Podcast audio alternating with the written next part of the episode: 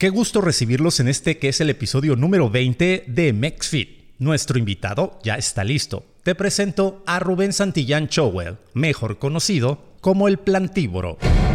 El plantívoro literalmente nace del hecho de que a mí no me encanta la palabra vegano, porque siento que es una palabra que, divide, que clasifica.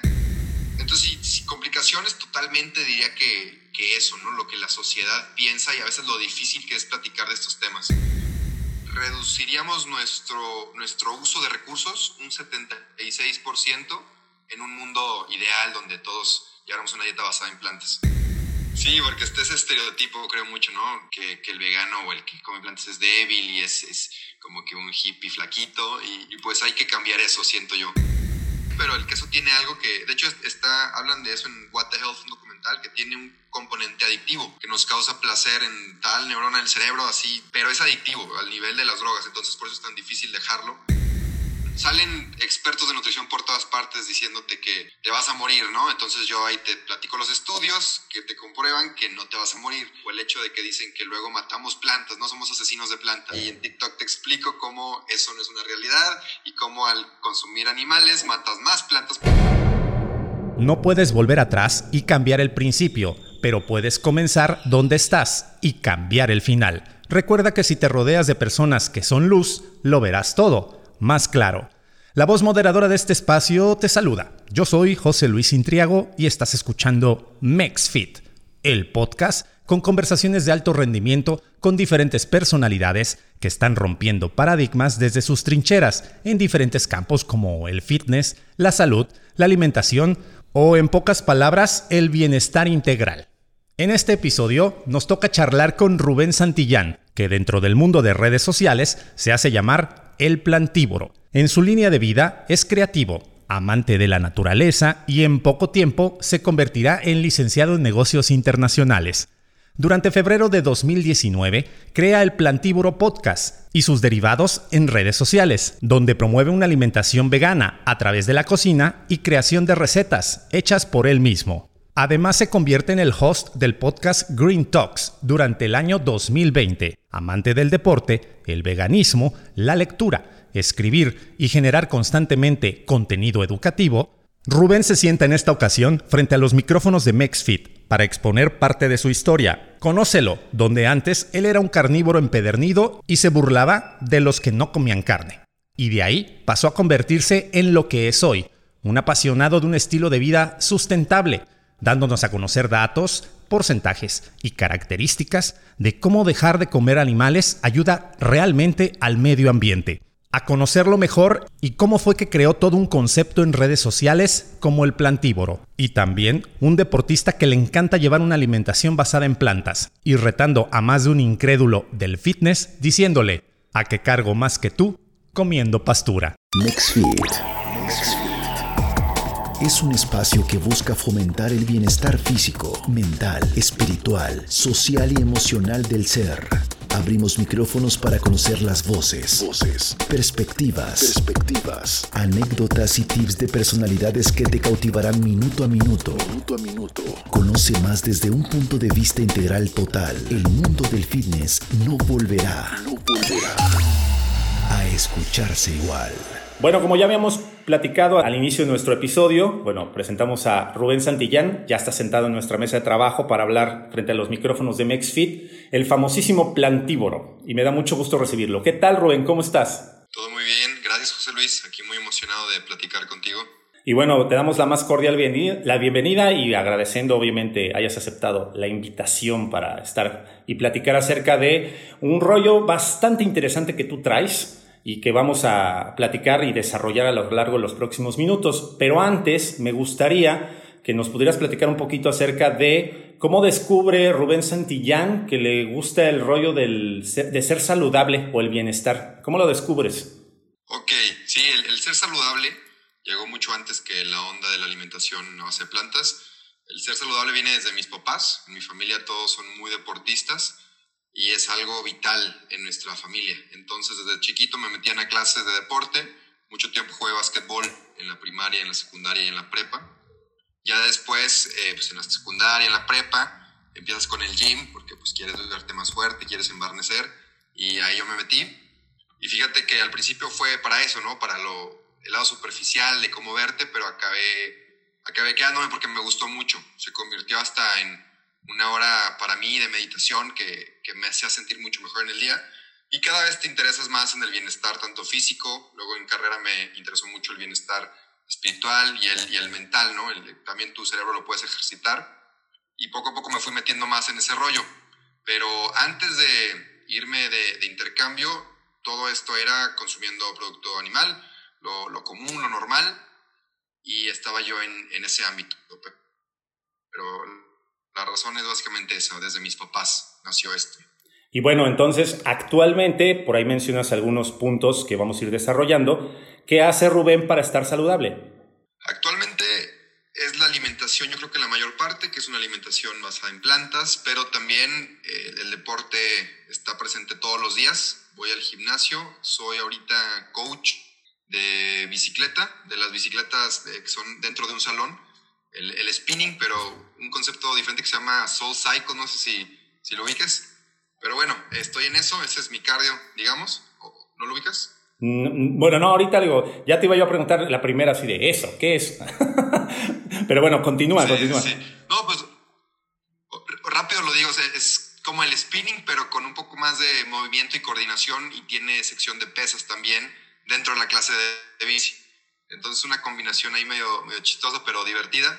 Yo tampoco lo conocía hasta que me invitaron y me capacitaron y ya, ya tu idea de lo que es, pero no no es tan popular, la verdad. Eh, pero bueno, es eso y, y, ya, mantenerme activo, caminatas diarias, eso sí es, es de ley en, en, todos los días. Y me gusta mucho el, el hiking, irme al cerro a, a explorar por ahí una, una, buena caminata en la naturaleza. Ok, bueno, todo ese tipo de actividades, eh, bueno, explorando hasta nuevos, nuevas disciplinas que yo ya había oído hablar algo relacionado con lo que mencionas de la bicicleta, pero yo pensé que era como una como una alternativa del spinning, o sea, pero bueno, era spinning, pero a lo mejor era otro tipo de, como este rollo de otro tipo de coach, pues deciden hacer las clases diferentes, ¿no? Pero no pensé que ya tuviera una clasificación. Sí, uh, sí, sí tiene una clasificación. Este, es oficial en Estados Unidos, la verdad no sé si sea oficial en México. Tendré que preguntar. Ok. Bueno, y bueno, en este caso, bueno, estamos platicando con él y lo que me llama mucho la atención, ya platicando fuera de los micrófonos, por ahí hablábamos de lo joven que en este caso nuestro invitado es y todo el proceso por el cual ha pasado y de lo que nos platicas al principio, pero el proyecto que traes entre manos, que es una alimentación basada en plantas, es principalmente lo que nos lleva a platicar sobre y arrancar este episodio formalmente con el tema y platícanos, ¿qué es el plantívoro? El plantívoro literalmente nace del hecho de que a mí no me encanta la palabra vegano o, o vegana, Ajá. porque siento que es una palabra que, que divide, que clasifica y, y, es lo último que nos falta, el dividir y el clasificar. Entonces, yo al cambiarme a este estilo de vida, cuando me fui de, de intercambio y se me abrió un poquito la mente, eh, decido compartir lo que voy aprendiendo. Ya al yo intentarlo, descubro varios beneficios en mi salud, descubro el lado medioambiental, lo, lo fuerte que le estamos pegando al planeta, y también descubro el lado ético, que, que, pues es bastante cruel, los alimentos que yo me estaba comiendo antes. Y esto me, digo, le puedo llegar a más personas de alguna forma, y ahí es donde nace el plantívoro. ¿Cómo les llego sin dividir? Pues le cambio el nombre de vegano a plantívoro y con qué plataformas, pues Instagram, el, el, podcast en Spotify, pero nace esa necesidad de compartir una problemática que, que descubro. Ok, y bueno, ¿por qué, bueno, independientemente del el por qué el plantívoro? ¿Es como un concepto eh, nuevo, extraño o diferente? Bueno, tiene a lo mejor todas las clasificaciones, pero ¿qué significaría ser un plantívoro? Plantívoro, sí. Plantívoro eh, obviamente no, no, existe, sería herbívoro la palabra correcta. Ah, okay. Yo aquí le quise meter un poco de, un lado un poco cómico, no tan serio, porque a mí no me gusta ser tan, tan serio con las cosas, ni en la escuela, ni con mis relaciones. Entonces eh, sentí que el decirme herbívoro suena, no sé, ridículo, y, no, no sé, suena serio, científico, y, y el plantívoro siento que podía pegar más con la gente, un poquito más amigable. Y, y también viene de la idea de que yo no quería llamarme Rubén Vegano o el vegano, como que no me gustaba la palabra vegano, por, por, lo que ya te platico, y de eso sale el plantívoro, un, un apodo. tan serio.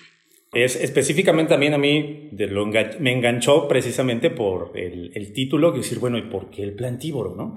Eh, digo, ¿a qué se dedica o qué hace, no? O sea, bueno, entiendo, obviamente, sin sentido común, pues bueno, tiene que ver con plantas y demás, porque si existen los carnívoros, pues existen los plantívoros, ¿no? Pero, eh, como bien mencionas, a lo mejor, eh, eh, ¿cómo se llama? En la Real Academia de la Lengua no existe el concepto. Por eso la situación digo, descríbeme qué es un plantívoro y, qué, y, qué, y a, qué se, a qué se dedica el plantívoro, ¿no? Este, ok, el plantívoro en términos muy simples sería el que come plantas. Ok. yo como plantívoro como plantas lo que trato de demostrar en el Instagram es que esas plantas pueden verse muy bien y pueden estar muy ricas. Pero el plantívoro también supongo que es un vegano más light, ya si lo tuviera que definir más personalmente.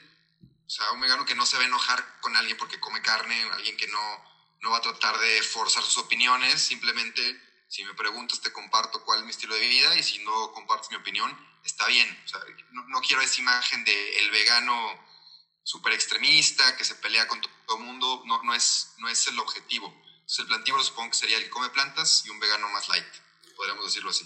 Oye, y platícame un poco eh, acerca de, eh, tengo entendido también conociéndote, que bueno, te sigo en las redes sociales, mm, me llama así la atención mucho de que tú eras carnívoro o comías carne y decidiste, también me ah, platicabas, eh, que bueno, decidiste quitarte o dejar el, de, de, hacerlo, de comer carne o todo lo derivado de animales, que entiendo, bueno, entendemos que eso es un vegano, pero ¿por, qué, ¿por qué decides hacer todo ese proceso eh, personal? Y en este caso, ¿cómo lo llevaste a cabo? Sí, ahí te va.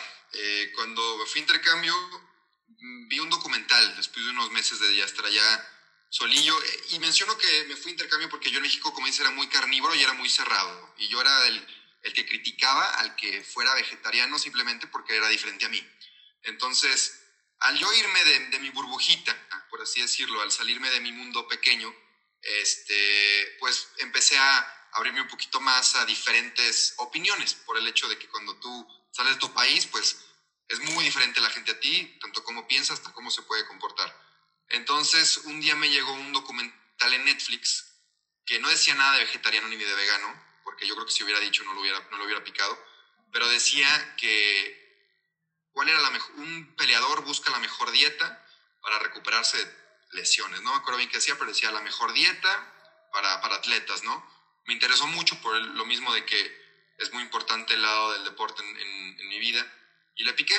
Y este documental es The Game Changers, no sé si lo has escuchado, en, está en Netflix, creo que se llama Cambio Radical en español, y me, me, movió mucho porque es muy diferente, no, no es el típico documental vegano que te enseñan cómo matan a los animales, sino te enseñan atletas de alto rendimiento haciendo cosas pues muy, muy fregonas, este, rompiendo récords, haciendo, estando en las Olimpiadas. Entonces esto me llamó mucho la atención porque son atletas completamente basados en plantas, ¿no? Comiendo plantas, por así decirlo simplemente. Y, y me abrió mucho, me, me, me, dejó mucha curiosidad y dije, pues a lo mejor antes de criticar, pues mejor intentarlo, a ver qué tal, qué tal lo siento. Y fue lo que hice un mes, pero no, por lo mismo de que me encantaba la carne y era bien dragón, este, los fines me permitía pues mis días de descanso, mis cheat, cheat days de trampilla. Entonces, entre semana era vegano, pero los fines este, comía lo que sea, hamburguesas, costillas, carne. Eh, y también no tiré mi comida del refri. Si todavía tenía pollos, me los, estaba acabando lo que hacía era rellenar mi alacena con ingredientes pues vegetales, este, legumbres, nueces, semillas, frutas y verduras. Y poco a poco se me fue acabando el producto animal, me quedaba ya con puro producto vegetal y YouTube fue mi aliado. Yo me metí a YouTube y buscaba físico-culturistas veganos, les copiaba sus dietas tal cual, o sea, yo no me inventé nada ni creé nada, simplemente copiaba lo que ya había funcionado para alguien más este, los empecé a cocinar, me aprendí de varios videos, varias recetas, y poco a poco agregaba una receta más, una receta más. Y lo que pasó, que hizo que yo me quedara después del mes y que ya me decidiera hacerme vegano, fue que me seguí informando. Y hay una expresión que es que la ignorancia es felicidad, o algo así dice. sí, la ignorancia, ignorance is bliss, la ignorancia es felicidad, porque entre menos sabes, pues tienes una venda que te evita ver los problemas que hay a nuestro alrededor. Entonces yo al informarme más me di cuenta, como te comento, el, peso medioambiental que tiene el producto animal, lo mucho que estamos dañando al planeta, eh, con una hamburguesa que yo no tenía ni idea de, la tierra que gasta, del agua que gasta, de lo que contamina. Eh, y luego también la parte ética. Yo de chiquito decía que quería ser veterinario y siempre me han gustado mucho los animales.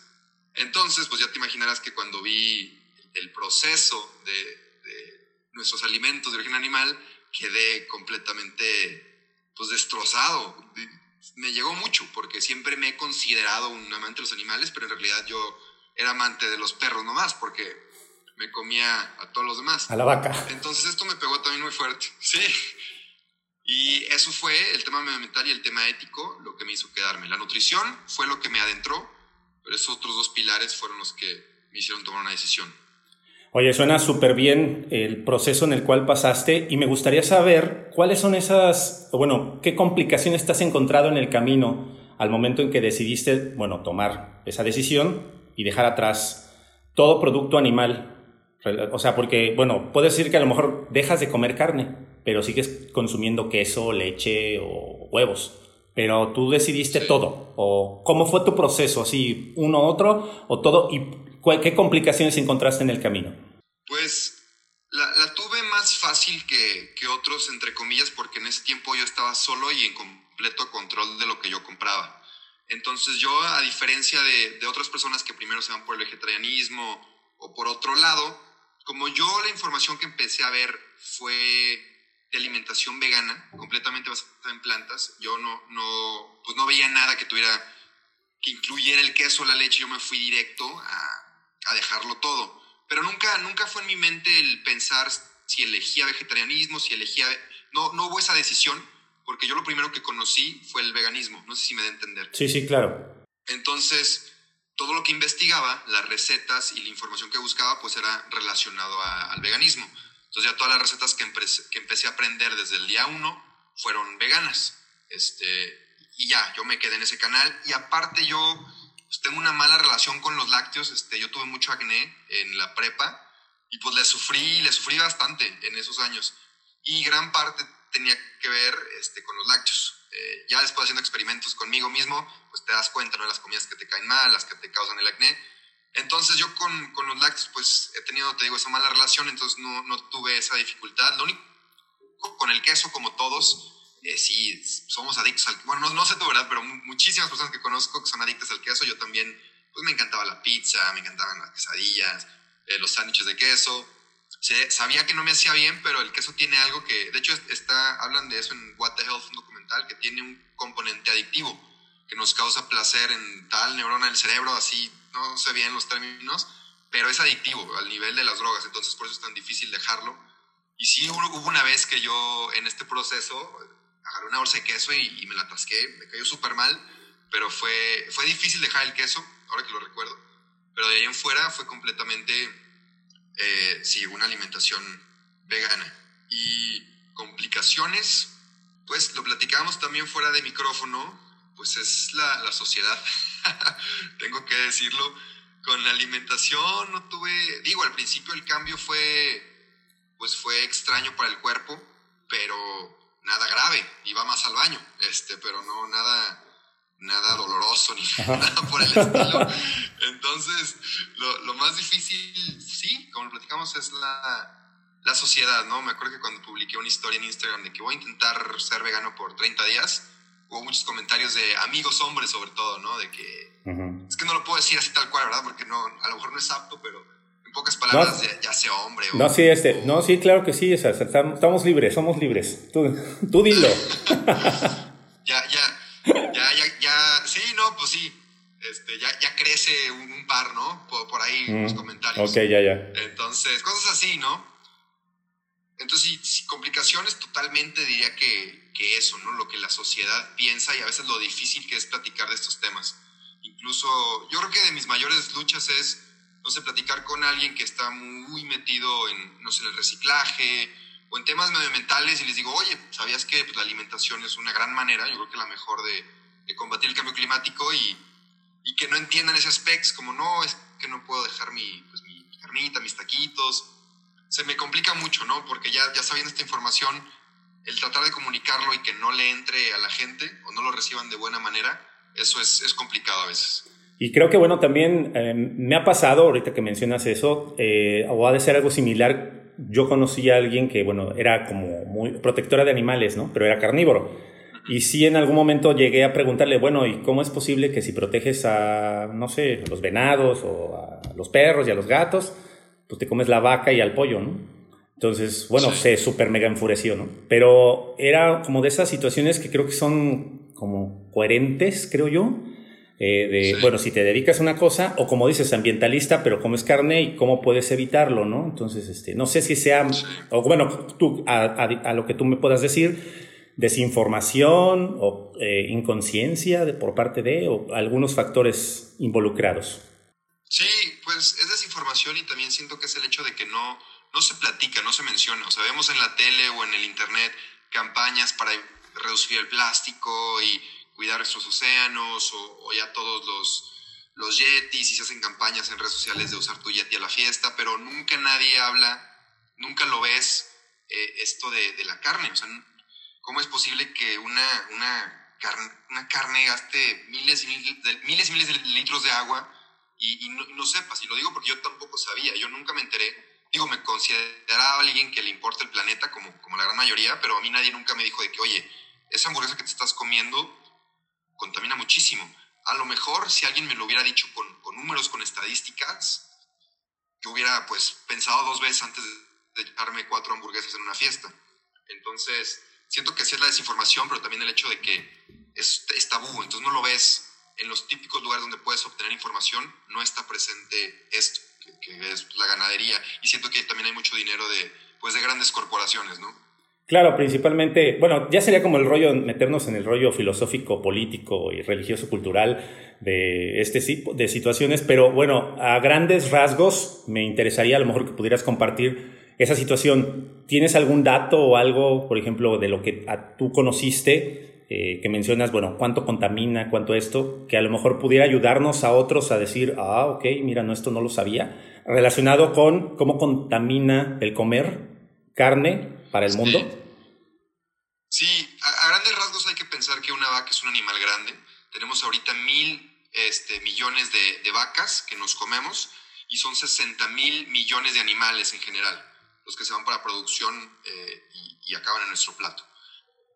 Entonces, hay que pensar que todos esos animales requieren pues alimento, agua y un espacio donde estar, además de, las, de electricidad y toda la energía que se ocupa para mantener esas fábricas, ¿no? Entonces, si queremos verlo más en datos, el 50% de la tierra, de la tierra habitable, o sea, no estoy hablando de hielo ni de, ni de junglas este, tupidas, pero de la tierra habitable el 50% es para ganadería.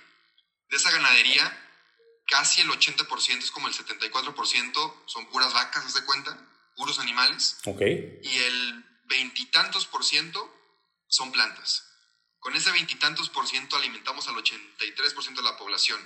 Entonces, eso se trata de, ser más eficientes en nuestra producción. Si nos concentráramos en eh, crecer más plantas para alimentar a los humanos, en vez de crecer plantas para primero alimentar a los animales, luego procesarlos y luego alimentar a los humanos, sería mucho más eficiente y podríamos combatir problemas como, como la hambruna, ¿no? Hablando ya muy positivos, se, podría hacer esto porque una vaca consume ocho veces más plantas que un humano. Si hablamos de deforestación, el del 70 al 90% de la deforestación que existe es por el crecimiento de soya y demás, pero el, perdón, el 70 al 90 de esta soya, para simplificar las cosechas, se va, se va a animales. Entonces, tan solo el 10 o el 5% se va a humanos. Eh, entonces, ¿por qué no mejor crecer más plantas y que se vaya directamente a los humanos? Y se calcula también, esto lo dijo la OMS, que reduciríamos nuestro, nuestro uso de recursos un 76% en un mundo ideal donde todos lleváramos una dieta basada en plantas. Entonces, ese es el impacto tan grande que tiene y también, eh, por ejemplo, en cuanto a la leche, se requieren mil litros de agua para hacer un litro de leche. Entonces también el uso de agua está, está muy fuerte. Y bueno, también lo del metano con los punes de las vacas este, es lo que más está contaminando, incluso más que todos los carros juntos, eh, todo el CO2 que produce. Wow, o sea, son en este caso datos o cifras que, bueno, los comentas y yo algunos los desconocía ya tal cual y sí asombra demasiado que a lo mejor algo que no se menciona, como dices, en los medios de comunicación, pues contamine tanto y genere tanto conflicto para nuestro planeta. Y por lo tanto creo que si alguien se dedica a ser ambientalista, pues mínimo tendría que dejar de comer esos productos. Y, si de plano batallas mucho con, con dejar el animal, con dejar la carne, que es lo que más contamina, podrías estar haciendo un cambio muy significativo. Así es, y bueno, con esas cifras, pues hasta la piel de gallina se pone, o sea, de chinito, como yo le digo. digo que de, en este caso de cómo estamos contaminando y cómo estamos destruyendo el planeta, independientemente, oyendo más allá de lo que mencionas de, ay, el animalito sufre, ¿no? Que eso es otro punto, pero creo que el, impacto ambiental, pues también son cifras sumamente fuertes. Sí. ¿Me puedes platicar, en este caso, eh, cómo ¿Cómo lo dejaste así de, tajo? Eh, fue un proceso de dos meses, de seis meses. ¿Y qué recomendación, por ejemplo, ahorita que ya escuchaste todas esas cifras que hasta a mí me pusieron como de a pensar en dejar el queso de una vez? Eh, ¿Cómo sería este así el proceso de preparación para, en este caso, dejarlo toda la gente que consume carne, obviamente? Sí, el paso número uno es, es informarte lo más que puedas, hacer un, ¿cómo se dice? Cuando te quedas viendo el, el, binge, cuando te quedas viendo Netflix así horas y horas y horas, haz lo mismo pero con información que te sea útil en cuanto a este tema. Este, hay muchos documentales muy buenos. En, en el, la página del Plantíbaro tengo un post de los cinco documentales que tienes que ver. Creo que son, a ver si me acuerdo, son el de Game Changers, el de Cowspiracy, el de Hope, el de Earthlings, de Terrícola se llama, y, y What the Health. Okay. Este, todos, todos están en Netflix, hay uno que otro en YouTube pero el, chiste es que te tienes que informar primero, ver qué onda con cómo, porque no se trata de nada más quitar el, pollo de tu, de tu arroz, se trata de quitar el pollo y meter proteínas vegetales, este, meter garbanzos, meter frijoles, lo que sea, para que lo hagas bien y no, no acabes con problemas y, y odiando tu intento, sino que te informes primero y luego actúes. Mi proceso en lo personal fue largo, fue de 3, 4 meses. Primero yo estaba informándome, empapándome de información y ya cuando yo decidí hacerlo eh, de full, 100%, fue que un día, de hecho, por alguna razón comí carne después de un buen rato que no lo había comido, porque tengo que estar en un proceso. No había opciones, me fui a España a ver a un amigo, no había opciones vegetarianas en donde estábamos, estábamos nada más afuera comiendo y me cayó muy, muy mal. Me sentí pésimo, no, no, no tanto éticamente, sino físicamente me sentí muy, muy mal, muy pesado, mareo, y dije, ¿cómo, cómo le doy esto a mi cuerpo que, que no le cae nada bien? Y a mí ya no se me antojaba, igual que antes. Entonces, e, ese día me acuerdo que fue cuando dije, no vuelvo a, comer, a comer carne, pero en sí mi proceso fue, fue lento, fue de tres, cuatro meses, y mucho informarse. Apretamos el botón de pausa para la plática que tenemos con el plantívoro para aprovechar esta intervención y solicitar de tu apoyo. Si escuchas constantemente nuestro podcast, esto que es MexFit, o caíste en un episodio por el tema que charlamos, te pido nos dejes una reseña del episodio. ¿Qué te pareció? ¿Estás de acuerdo? ¿En qué podemos mejorar? O si te pudimos ayudar. La reseña puedes hacerla en Apple Podcast. Ahí puedes dejar tus comentarios y nos van a ayudar a crecer y solidificar esta comunidad de MexFit, la cual pues está creciendo cada día más. Recuerda, puedes seguirnos en Spotify, dale follow en esa aplicación, aprieta el botón, en Google Podcast también nos puedes encontrar, en Overcast y en diversas plataformas diseñadas exclusivamente para difundir nuestro espacio. Te pido que compartas nuestros capítulos. El tráfico nos va a ayudar a que más invitados y personalidades digan sí para sentarse frente a los micrófonos de MexFit y todos podamos conocer a más mentes preocupadas por tener y transmitir el bienestar integral. Recuerda, ayúdanos a crecer y vamos a crecer juntos. También aprovecho para platicarte que es el momento de hacer la denuncia de tu MexFeeder favorito. Si eres o conoces a un amigo, familiar, coach, maestro o guía que tenga en su labor apoyar, motivar o compartir con su comunidad parte de sus experiencias en temas del deporte, salud o bienestar, Comunícate con nosotros con la producción de MexFit. Escribe un correo a mexfitpodcast.gmail.com. Déjanos tu historia y un número de contacto. Recuerda que puedes convertirte o convertir a alguien en un Mexfeeder para la próxima temporada, la número 2. No lo pienses mucho y aprovecha esta oportunidad. Y ahora sí, después de estos avisos parroquiales, podemos regresar a escuchar y aprender un poco más acerca de la plática que tuvimos con el plantívoro. Rubén todavía tiene varios puntos que comparte con nosotros.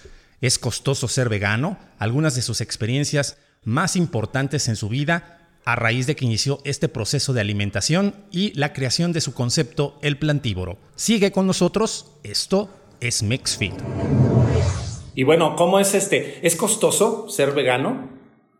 Sí, es una pregunta muy, muy frecuente, muy frecuente. Este, Depende, es costoso si tú lo quieres hacer costoso. Si tú vas al súper y compras lo vegano importado de Estados Unidos y los reemplazos de la carne y, y, el queso vegano y el helado vegano, pues claro que te va a salir carísimo. Entonces, tú decides si es caro o no. Si te vas, yo me acuerdo que yo siendo estudiante allá en de intercambio, imagínate, eh, peor que aquí, que tienes a, tus papás, allá no tenía nadie, este, fue cuando me hice vegano y yo me compraba frutas, verduras, legumbres, este, nueces y semillas, y, mi avena en las mañanas, y mis verduritas en la, tarde, con mis frijoles, este, con mis, burritos de frijoles, hacía mucho, me acuerdo. Eh, y no, me salía exactamente igual. Yo guardaba los tickets y planeaba mi semana, entonces compraba lo de mi, bueno, no me duraba un mes, como tres, dos, tres semanas, lo planeaba, lo anotaba, lo compraba y guardaba el ticket. Entonces cada semana tenía el ticket de lo que me salía. Mi super carnívoro u omnívoro me salía en 50 euros para una semana mi super vegano me salía en 50 euros para una semana. Entonces, exactamente lo mismo en mi caso. Okay. Eh, yo me compraba también mi, proteína. Este, yo como bastante, entonces igual es un poco más caro para, para otros, pero para mí era lo suficiente para yo vivir. Pero era lo mismo. Caro o barato fue lo mismo. Entonces, con eso de si es caro o no, yo diría que tú decides si es caro o no. Ok, dependiendo obviamente, que creo que ahí radica otro punto, o caímos en lo que mencionábamos hace rato, informarnos, que es conocer que, bueno, si vas a comprar los productos importados de tal lado, de tal, o sea, de tal marca, pues sí, obviamente saldrá carísimo, tomando en cuenta que muchas de las cosas que se venden, como no son muy demandables dentro del capitalismo, pues obviamente se eleva el precio.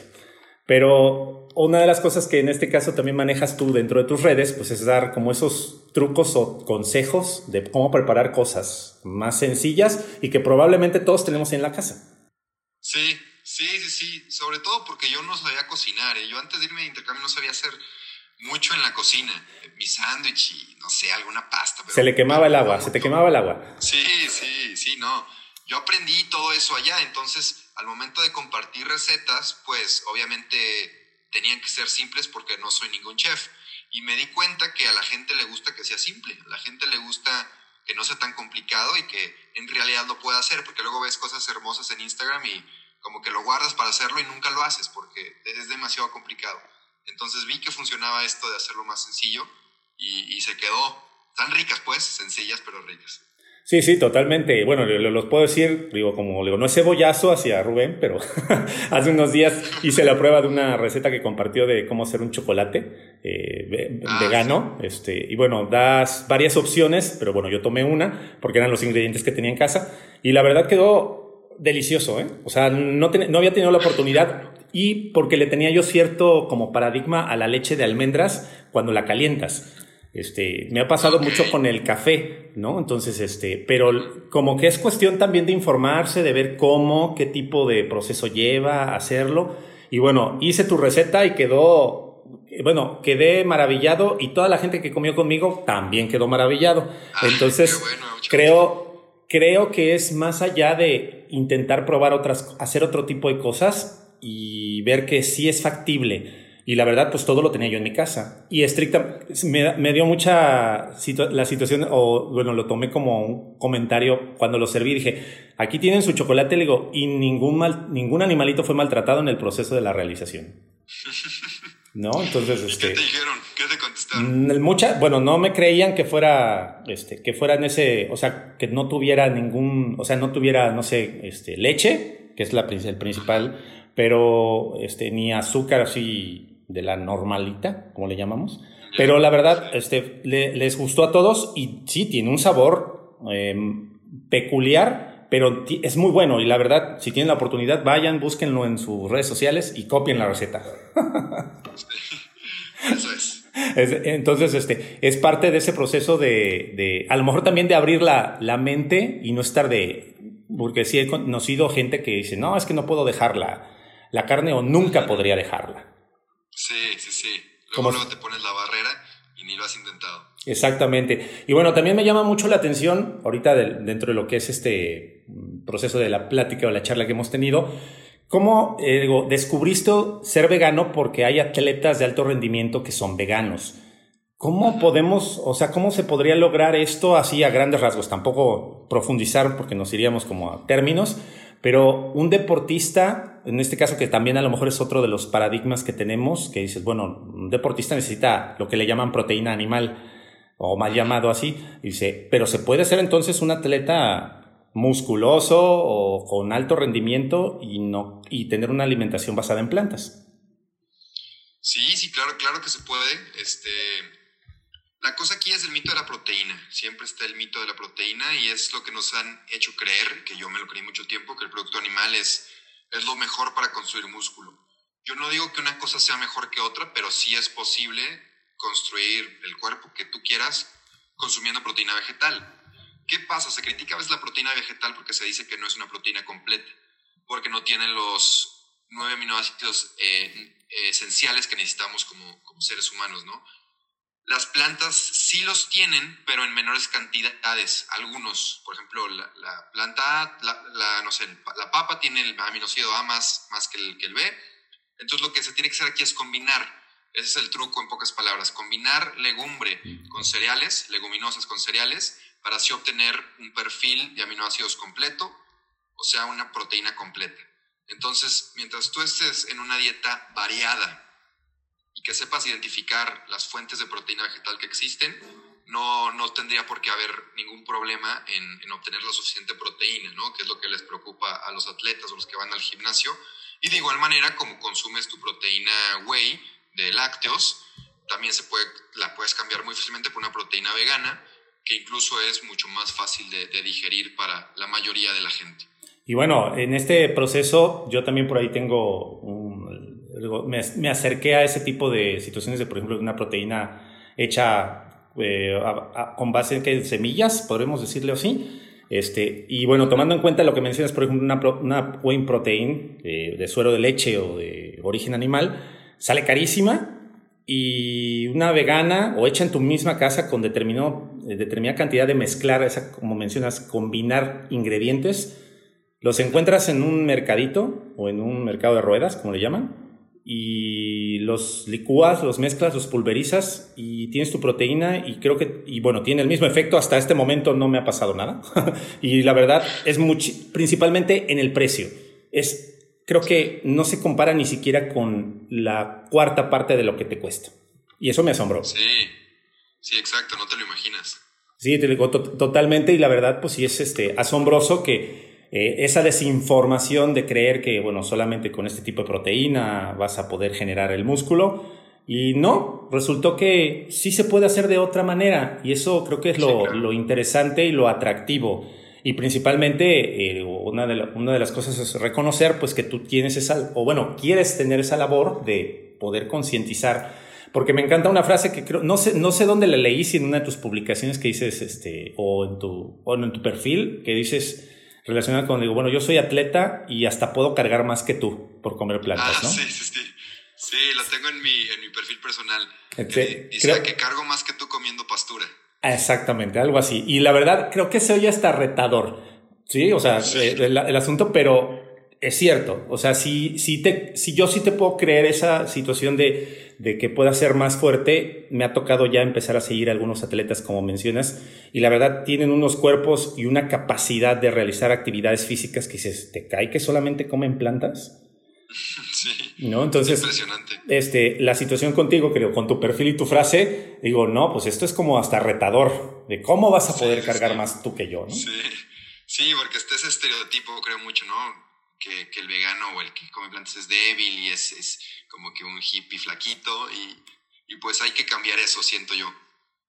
Sí, así es, totalmente de acuerdo. Y bueno, Rubén, platícame también, dentro de este proceso que tú has llevado, eh, ¿qué personalidades han influido para realizar, en este caso lo que haces ahora, ¿no?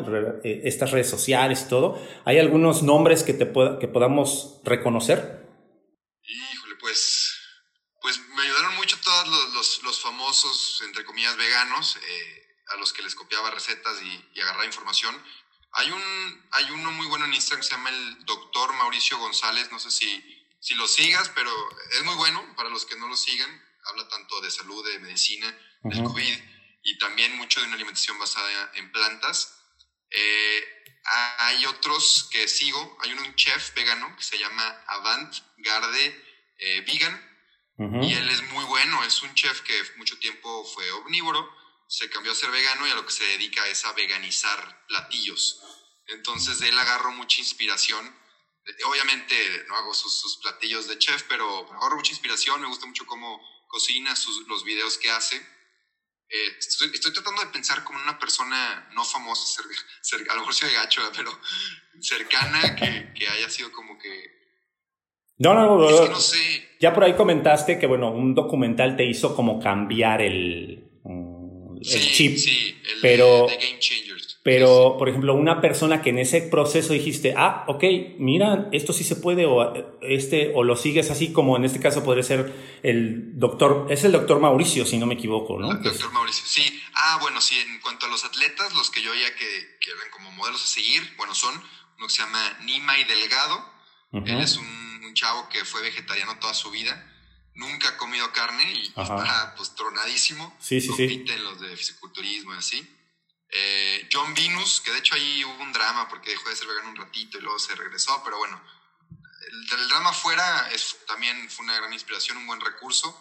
Este, uno que se llama Simnet Nutrition, es un canadiense, igual eh, es de calistenia, practica calistenia, es muy, muy bueno y igual te, te da mucha información, él es dietista, creo que le llaman eh, en, una alimentación basada en plástica, en, en, en plantas. En plantas. Y en plástico, no en plantas. Y holístico también. Entonces, esos son modelos fuertes a seguir, los que me ayudaron mucho en, en todo el proceso. Ok, digo, porque este, en este caso, digo, bueno, conozco algunos de ellos, como mencionas, y la verdad sí asombra mucho. Si tiene la oportunidad, toda la gente que nos escuche y que a lo mejor no anda con la duda de convertirse o de, bueno, nosotros que también nos dedicamos al bienestar y, al, mezclar bien el, bueno, yo le digo el bienestar integral, que podemos juntar pues el cuerpo, la mente, el corazón y el espíritu y poder pues llevar una vida con la mejor paz mental posible y pues contribuyendo en muchos factores. Entonces creo que si unimos y equilibramos todo, podemos vivir en armonía. Creo que es el, el, punto. Y, y, en este caso, Además de, bueno, por ejemplo, en tu caso, me gustaría saber, ya decías por ahí que también tuviste la, o tuviste, o no sé, bueno, fue parte del proceso, trabajar otro tipo de factores, como en este caso, o te gusta trabajar, ¿no? El espíritu y la mente, ¿no? ¿Cómo, cómo haces ese proceso? Y este, o cómo, bueno, ¿cómo es tu proceso, mejor dicho? Pues yo, empecé con todo esto en cuanto a espiritualidad, me acuerdo que empecé con la meditación y, y sobre todo porque yo era alguien muy enojón. Este, antes siempre he tenido problemas eh, con, no sé, sí, con el enojo, con, sobre todo con la familia pasa, ¿no? Que, que, a veces te peleas mucho con la familia y con tus amigos eres otro. Entonces me, pasaba mucho eso antes y, y obviamente creo que el, tiempo de mejorar es cuando somos siempre, ¿verdad? Pero cuando eres joven tienes la oportunidad de, de, cambiar cosas, creo que más fácilmente de tu persona que a lo mejor no sean completamente positivas. Y por ese aspecto me, me metí mucho al, al mejorar tu persona, ¿cómo se llama? El, no sé si sea correcto, mejoramiento personal. Hay una palabra, eh, crecimiento personal. Ajá. bueno, que ahora es, el, la situación de la inteligencia emocional, ¿no? También que es parte de ese, ¿no? También, sí, que, que, va muy ligada tanto, pues sí, tu, tu, espíritu creo que está muy ligado a tu inteligencia emocional y el cómo tú manejas tus emociones. Y yo creo que entre más sepas manejar tus emociones, pues más, más sabio te puedes convertir, más, puedes llegar a ser más, más, sabio ¿no? en, algún futuro. Entonces, este tema me interesó mucho, me di cuenta que el, lo físico no es lo único que puedes mejorar, sino también tu cerebro lo puedes entrenar. Ya se ha comprobado que con la meditación tu, tu cerebro de cuenta que va al gimnasio, está trabajando. Entonces me metí mucho en este rollo. Hubo un emprendimiento que hice relacionado con el budismo también hace ya casi un año que, que, acabó muriendo ese emprendimiento, pero fue, fue interesante por un rato de, mi vida. Y, y sí, fue, fue, por eso, ¿no? Por querer mejorar aspectos de mí que, que siento que podían mejorar. Muy bien. Oye, y dentro de lo que es el, el proyecto que tienes del plantívoro, eh, bueno, que compartes recetas, mencionas, bueno, yo no soy chef, pero entonces, ¿de dónde nace la creatividad para Rubén y hacer todo lo que hace en las redes? que les lo sugiero que lo sigan, por favor, porque de verdad tiene una creatividad bastante curiosa para poder presentar. Pero bueno, mencionas, no soy chef mm, o copias recetas, pero bueno, ¿cómo le haces para ponerle, plasmarle el sello, decir de aquí esto, me gusta esto, agarro esto, o de dónde nace la inspiración? Pues sí, yo creo que todos somos una, una mezcla de lo que vemos y de lo que absorbemos, entonces no, no me podría sentir la confianza de decir que algo es completamente mío, completamente original, porque me he influenciado de, muchos personajes como los que te comenté. Lo que sí me gusta hacer, porque no, a nadie le, gusta copiar, lo que sí me gusta hacer es tratar de combinar y, darle un estilo, como dices. Eh, justamente agarrando lo que más te gusta de diferentes lugares para al final acabar siendo una creación un poco más, un poco más tuya. Entonces, eso es lo que hago y ¿Te refieres solamente como que a las recetas o a la creatividad? ¿A, qué te refieres? No, bueno, en, en, estricto a todo, ¿no? A la presentación de desde el nombre, que ya lo platicamos al principio, este, hasta, bueno, la presentación de los videos, las recetas, este, y bueno, me llama la atención que compartes recetas, pero mencionas, no soy chef. Bueno, ¿de dónde nace la inspiración para hacer, decidir, ok, ahora hago recetas, ¿no? Ya, ya entendí. No, pues me, me encanta comer, me encanta comer y y sí me gusta la cocina. Eh, nunca tuve la oportunidad de, cocinar. De hecho, aquí voy a delatar a mi, a mi madre, pero nunca nos deja usar la cocina. Es como su cocina y, y si dejamos ahí algo sucio, pues nos va bastante mal. Entonces, Creo que es la mayoría de las madres, ¿eh? No te preocupes. No, no, es, no es nada más con la tuya, es, con, en la mayoría. así son, nos quieren mucho, ¿verdad? Pero sí son un poco duras a veces con sus cosas. Sí, sí, y en la cocina no te metas. Sí, exacto. Y la verdad yo sí, pues sí dejo mi tiradero, ¿no? Entonces te digo que siempre me gustó, siempre me gustó cocinar, pero no tuve la oportunidad de hacerlo hasta que, hasta que pude vivir yo en mi cocina, ¿no? Eh, y, ya cocinando me di cuenta que lo disfrutaba.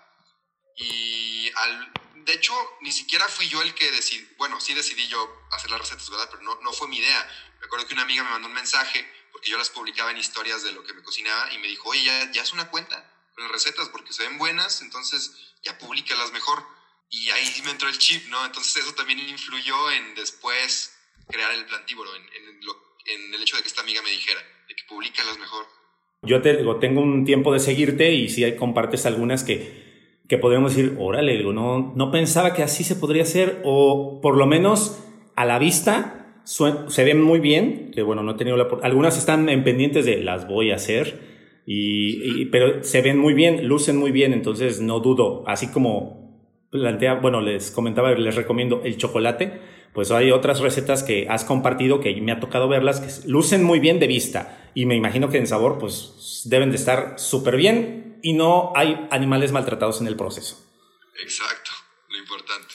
Es lo, es, lo mejor. Y bueno, Rubén, dentro de lo que es nuestro episodio, bueno, en los episodios que tenemos, normalmente a los, nuestros Mex que le llamamos, y bueno, este, invitados, eh, les preguntamos pues algún tipo de anécdotas que tienen a lo largo de ese proceso que realizan eh, o que tienen proceso de vida y que nos pudieran compartir para que también como que la gente pueda decir, ah, ok, ahora sí que como robar golpes, vamos a decirlo así. Eh, además de, ya en específico, anécdotas MexFit que le llamamos, y bueno, son tres. Una anécdota fabulosa, una anécdota importante y una terrible. En el caso de la fabulosa, de esas experiencias que te han dejado muchísima satisfacción, ¿podrías compartirnos alguna? Eh, me pasó una vez que me invitaron a dar una conferencia ya en, en este ámbito, plantívoro, invitaron al plantívoro a dar una conferencia y estaba un poco nervioso y aquí entre nosotros, mi, mi sueño en la vida siempre es, yo estudio negocios internacionales, pero mi sueño es ser un conferencista en algún punto de mi vida. Entonces me invitaron a esta conferencia, eh, me, emocioné, me puse nervioso, la di y al final eh, hubo muchos buenos comentarios. Este, siento que a veces en las redes sociales nos concentramos mucho en el, en el hate, ¿no? Pero pero también es muy importante la gente a la que puedes llegar a tocar en el, en el ámbito positivo. Hay que también darle mucho valor a eso. Y después de esta conferencia recibí muchos comentarios eh, relacionados a, me, me, me, inspiró mucho tu plática, me gustaría intentar esto. Me, me, inspiró mucho tu plática, me gustaría dejar un poquito la carne o no sabía que se podía lograr hasta que nos platicaste tal cosa. Y esa fue una experiencia fabulosa. Esa sí es una anécdota fabulosa que te puedo contar. Me llenó de satisfacción, de gusto, de felicidad. Y sí, ni, ni se puede explicar pues, lo que sientes, ¿no?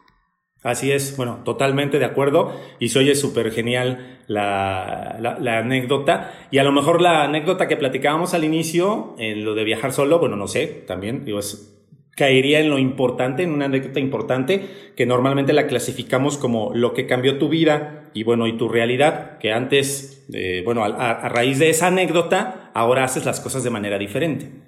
Claro. ¿Sí? Sí, sí, sí. sí estaría, digo, estaríamos en, en, la misma frecuencia. Yo estoy atreviéndome a afirmar cosas que tal vez no son. sí, sí, es que a lo mejor lo pensé luego, luego, fue, fue tres días que viajé solo y, y, siento que te da mucho tiempo para pensar. Seas quien seas, el estar solo viajando donde sea, te da tiempo para pensar, para reflexionar y, y no sé, siento que es muy necesario, muy, muy necesario. Sí, así es. A veces digo, estar solos y luchar contra nuestros propios demonios internos es otro, es otro logro, otra labor que tenemos que aprender. Exacto. Sí, Hoy, sí, sí. Y bueno, una anécdota terrible, de esas que, bueno, en algún momento de nuestra vida o de la historia, bueno, te dejan un sabor como agridulce o dices, no, no, no era por aquí, lo hice mal o no me pasó. Bueno, detectar que la vida a veces no es miel sobre hojuelas. Lo, lo que se me viene a la mente es el, el sobreinformarme o el sobreinformarte en el tema de pues los procesos que hablábamos, un poco crueles, y el darte cuenta, una experiencia terrible es el darte cuenta que pues el mundo no es tan bonito como a veces nos imagináramos, pero siento que también es peligroso el informarte de más.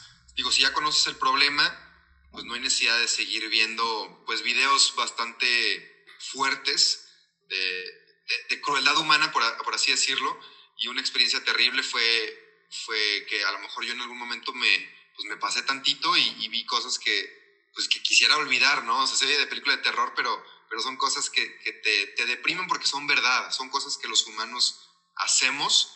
Y, y, hubo un punto en el que investigué de más, ¿no? Así lo podríamos decir, de, de, de anécdota terrible. Que, que, creo que podríamos, o te podría decir, digo, a veces hasta, hasta asco nos damos, ¿no? Sí, sí, sí, sí, sí, pierdes la fe, haz de cuenta, en la humanidad, que es muy feo sentir eso. Exactamente, pero bueno, digo, creo que de eso nace todo lo que haces actualmente, porque bueno, digo, hay fe en la humanidad, digo, como parte de lo que, de lo que compartes y que la verdad, digo, insisto, no es cebollazo, pero digo, síganlo por ahí en sus redes. Digo, digo, es más, compártenos tus redes de una vez, digo, para ver, digo, que eso está un poquito al final, pero de una vez, digo, porque te recomiendo, digo, ¿dónde pueden encontrarte? Sí, está fácil, el plantíboro, con, con V, obviamente el plantíboro, en Instagram, en TikTok, en, en Spotify, estoy como el plantíboro. En, bueno, ¿Estás en todas las redes estrictamente? En, en YouTube, el plantíboro. Mi red personal es, es Rubens Chowell, ahí es, es, un poco más, más cómico, pero también hago algo de, de, activismo. No mucho porque también tengo mis amigos ahí, entonces no es tanto de activismo vegano, pero, pero sí, si quieren verlo del deporte, en Rubens Chowell, pero el plantíburo en todo lo demás. Ahora sí que para, para las recetas que nosotros comentábamos, ahí te pueden encontrar. Sí, el plantíburo, sí. Ok, muy bien, y hasta TikTok. ¿No bailas ni nada relacionado? No, no, no, ahí, ahí me pongo más a contestar argumentos. Aprovecho en TikTok porque se ponen bravos. Ok, o sea, ¿qué, ¿qué tipo de anécdotas bravas puedes encontrar de ahí, de TikTok? Por ejemplo, este, el hecho de que dicen, salen expertos de nutrición por todas partes diciéndote que te vas a morir, ¿no? Entonces yo ahí te platico los estudios que te comprueban que no te vas a morir. O el hecho de que dicen que luego matamos plantas, no somos asesinos de plantas. Ajá, Entonces sí, ahí claro. en TikTok te explico cómo eso no es una realidad y cómo al consumir animales matas más plantas porque consumen muchas más plantas que tú. Y, y argumentos así me he hecho en, en TikTok. Entonces está diferente, pero divertido. Y bueno, también la situación, como dices, a veces nos enfocamos mucho en redes sociales sobre el hate, entonces debes de tener como que mucha gente que a veces nada más está por dar lata, ¿no? Y, pero bueno, Sí, con sí. la labor de contestar, pues casi todo, o por lo menos gran parte del dar un argumento válido acerca de ciertos paradigmas, creo yo, de lo que existe acerca de este tipo de alimentación. Sí, exacto. Así es. Siempre sereno, siempre sereno. Ah, perfecto, eso, es lo bueno, digo, eso es lo bueno, digo, no perder la paciencia. El que, el que se enoja pierde, dicen la frase, ¿no? Exacto, eso me decía. Oye, y dentro, digo, bueno, ya cerrando nuestra plática, ¿qué eh, recomendaciones podrías hacerle a la gente que en este caso eh, nos está escuchando? Pero recomendaciones que puedas dejarnos a todos nosotros que a lo mejor somos carnívoros o son carnívoros o, o estamos en un proceso de ¿Alguna recomendación? Sí, creo que ya lo he repetido mucho en, el episodio, pero lo vuelvo a decir, y es el informarte. ¿Cómo informarte? Buscando a, personas que te puedan informar, ya, ya sea yo, ya sea José Luis, ya sea alguien más, no, tiene, no tenemos que ser nosotros, pero alguien que veas, que publique buena información, que te pueda ayudar en este proceso y que te informe. Esa sería mi, mi primera recomendación. Mi segunda sería que no te vayas al 100% vegano de un día para otro porque las probabilidades de fracaso son mayores. Mejor llevarla lento, aprender cada día un poco más y en algún punto poder llegar a ser pues ese, vegano eh, ambientalista que quieres ser, pero también tomar en cuenta que pues nadie es perfecto y la perfección tampoco existe. Entonces, irte lento y poco a poco alcanzar los, los objetivos. Y pues también siempre tener, yo creo que por último, último consejo sería siempre tener claro tu por qué ya sea el porqué medioambiental, el porqué ético, el porqué de salud o los tres. Entonces tenerlo bien definido y, tenerlo en mente cuando estés haciendo todo esto. Ok, muy bien, pues muchas gracias por compartir este, bueno, estas recomendaciones, que totalmente es cierto, ¿no? Creo que el tener claro como el objetivo también nos hará como saber si realmente este tipo de alimentación nos funciona o no, que bueno, funciona, pero es importante que la gente esté convencida y la labor también al poder dar la difusión a este tipo de, bueno, de, temas, pues es el conocer y obviamente informarnos, como bien lo mencionabas, para poder tomar una decisión y ser la mejor y la más informada. Exacto. Así es que, bueno, pues muchas gracias, Rubén, por eh, eh, a participar y, bueno, dejarnos por aquí parte de tu experiencia. Eh, dentro de lo que es el, como, el plantívoro. Es más, así lo podremos llamar todos, plantívoros, vamos a ser plantívoros. Plantívoros, sí. digo, ¿Quieren ser veganos light? Plantívoros. Exactamente, digo, vamos a ser veganos. No, digo, yo soy plantívoro. Ya después digo, bueno, digo, supongo que debes de tener, bueno, vas, eres tu marca registrada, pero tenemos que hacerlo como, como todo, se me fue ahorita el término en marketing, que es cuando la, la marca toma el nombre del genérico del producto. Y este, así, ¿no? Como los, el famoso Rimmel, que es una mascarilla de pestañas, pero hace muchos años existió una marca que se llamaba Rimmel, y ahora el Rimmel, pues es ah, la máscara de pestañas, ¿no? Bueno, su nombre genérico es ese. Y el Rimmel era una marca que existía hace muchos años, desapareció, pero ya se le quedó el nombre. Entonces, así vamos, así deberíamos ser, así vamos a aplicarla con el plantívoro. Excelente, me parece bien. Pero bueno, muchísimas gracias, este, Rubén, por participar y bueno, aceptar la invitación para compartir parte de tu experiencia dentro de lo que es este episodio. Gracias a ti, José Luis, por la invitación y pues espero que les guste. Claro que sí, bueno, síganlo en sus redes sociales y bueno, nosotros nos despedimos. Muchísimas gracias por haber, bueno, estarnos escuchando y cada jueves tenemos un episodio de estreno. Yo soy José Luis Intriago. Recuerden también seguirnos en nuestras redes sociales. Estamos como MexFit en Facebook, también en Instagram estamos como MexFit Podcast y también en LinkedIn estamos como, bueno, la empresa también como tal, MexFit Podcast. Ahí nos pueden encontrar y compartimos información relacionada también con todo lo que es el mundo del bienestar desde frases, eh, promoción y muchas cosas más. Nos escuchamos la próxima. Hasta luego. NextFeed. Gracias por llegar hasta el final de este episodio de MexFit Podcast. Recuerda cada jueves una perspectiva integral del mundo del fitness. Hasta la próxima.